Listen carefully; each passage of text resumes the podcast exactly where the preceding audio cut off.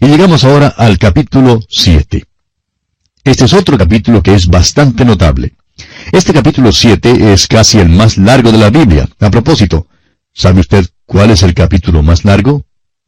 Tiene razón, amigo oyente, es el Salmo 119. Todo ese Salmo 119 habla de la palabra de Dios. Aquí pues encontramos 89 versículos. ¿Y sabe usted de lo que hablan?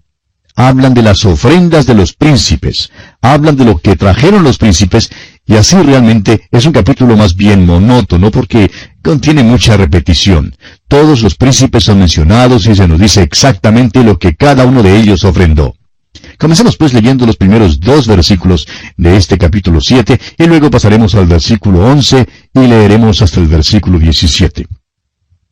Números capítulo 7 versículos 1 y 2.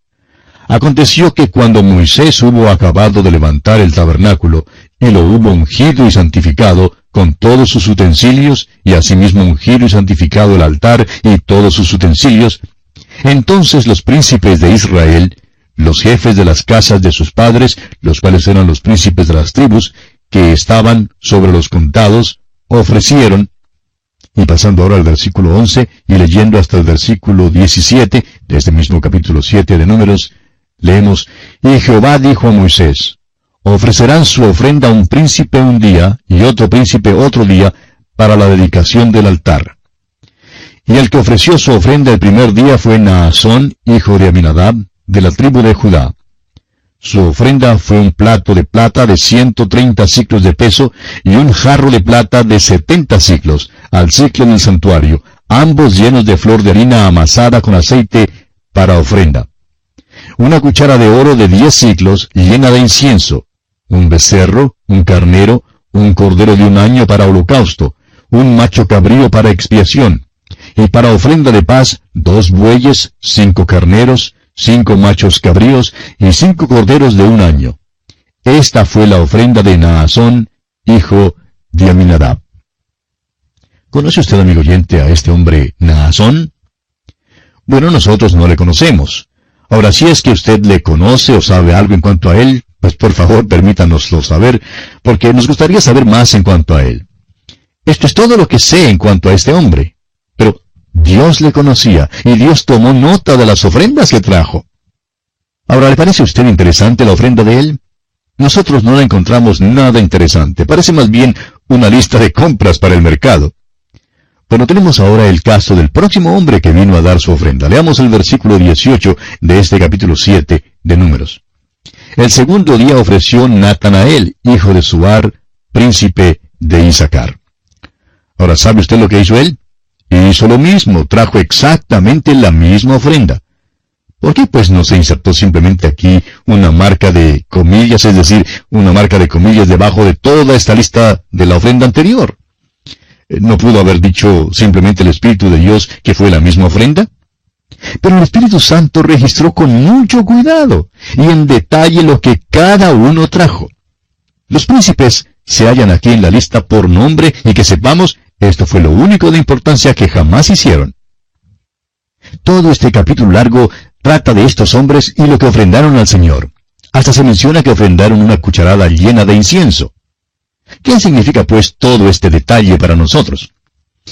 Bueno, amigo oyente, hoy en día hay muchos que dicen que la mano derecha no debe dar a saber lo que hace la mano izquierda.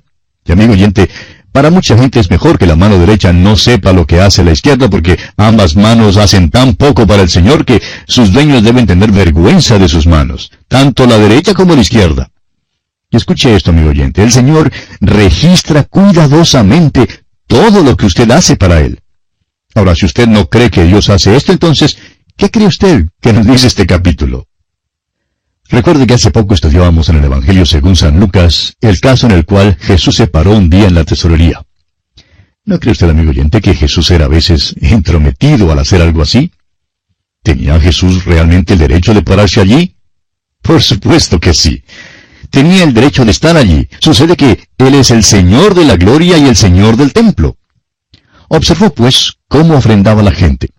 Notó que los ricos ofrendaban muchísimo dinero. Notó, por lo menos en sus apariencias, que eran generosos. Y luego observó a una viuda que echó solo dos moneditas de cobre.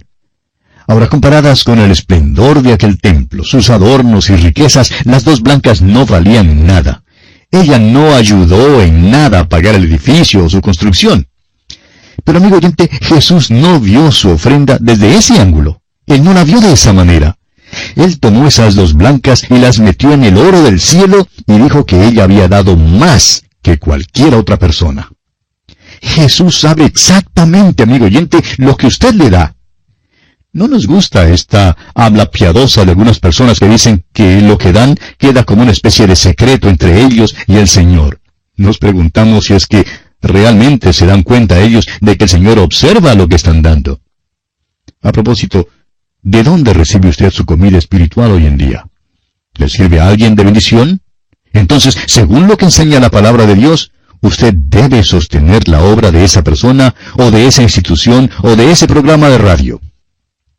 El apóstol Pablo, escribiendo a los Gálatas, dice en el capítulo 6, versículo 6 de su carta, El que es enseñado en la palabra, haga partícipe de toda cosa buena al que lo instruye.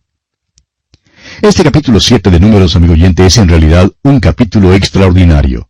Tiene 89 versículos y concordamos con usted que es el capítulo más monótono que jamás se pueda leer. ¿Sabe usted lo que creemos nosotros? Creemos que el Señor todavía lo lee y lo vuelve a examinar. Creemos que Él abre los libros y dice, bueno, mira acá lo que ofrendó este príncipe. Dios toma nota minuciosa de todas las ofrendas. Algunas eran muy generosas, pero no pasó por alto algo tan pequeño como la cucharada llena de incienso. Amigo oyente, usted nunca ha hecho algo por él que no haya notado. Esté seguro que Dios le recompensará por eso. Debemos hablar con más libertad en cuanto a estas cosas porque esto es lo que dice la palabra de Dios. Ahora, por favor, no vaya usted a las páginas del Nuevo Testamento para decirnos que Dios le recompensará por dar un vaso de agua fría. Eso es verdad. Pero debe usted recordar que allí se está hablando en cuanto al período de la gran tribulación, cuando se desencadenará un movimiento antisemita sin precedentes. En esos tiempos, si usted da un vaso de agua fría a uno de los 144 mil judíos escogidos, se arriesgará, será mártir. Y sin embargo, el valor de dar aquel vaso de agua fría será registrado. Si usted lee y estudia este capítulo en forma detenida, descubrirá que cada príncipe es mencionado por nombre y cada cosa que ofrendó es mencionada con lujo de detalles. Es por esto que consideramos que este es un capítulo excepcional y extraordinario. Bueno, y esto es todo lo que diremos en cuanto al capítulo 7 de Números.